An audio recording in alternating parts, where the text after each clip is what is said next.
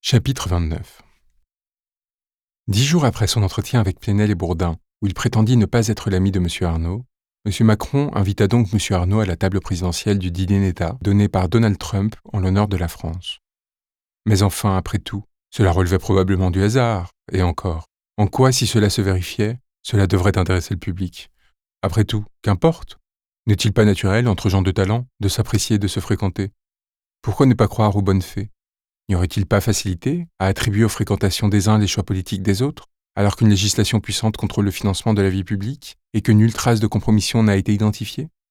Pourquoi interrogerait-on l'insistance délirante avec laquelle le président, outre la suppression de l'ISF, défend le maintien du CICE qu'il a créé et qui chaque année coûte au moins 20 milliards à l'État, pour un effet sur l'emploi insignifiant?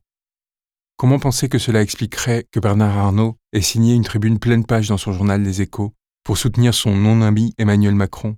Sans préjuger du léger signal adressé à ses journalistes employés sur la conduite à tenir à l'égard de celui-ci.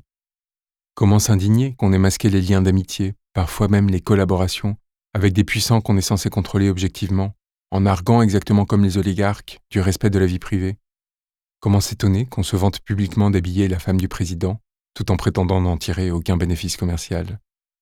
Serait-ce in fine, en effet, une question d'amitié? Tous ces éventrements indignes de la bienséance bourgeoise ne sont encore pas grand-chose pourtant, même s'ils en ont déjà provoqué au quotidien des éventrements parmi les citoyens. Récapitulons.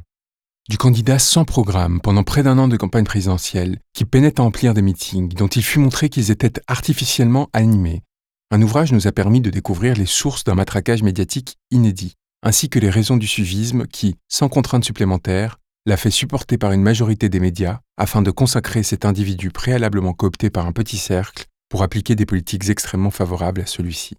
Que ce matraquage médiatique n'a été compensé, contredit par aucune enquête approfondie, si ce ne sont quelques tentatives isolées très rapidement écrasées.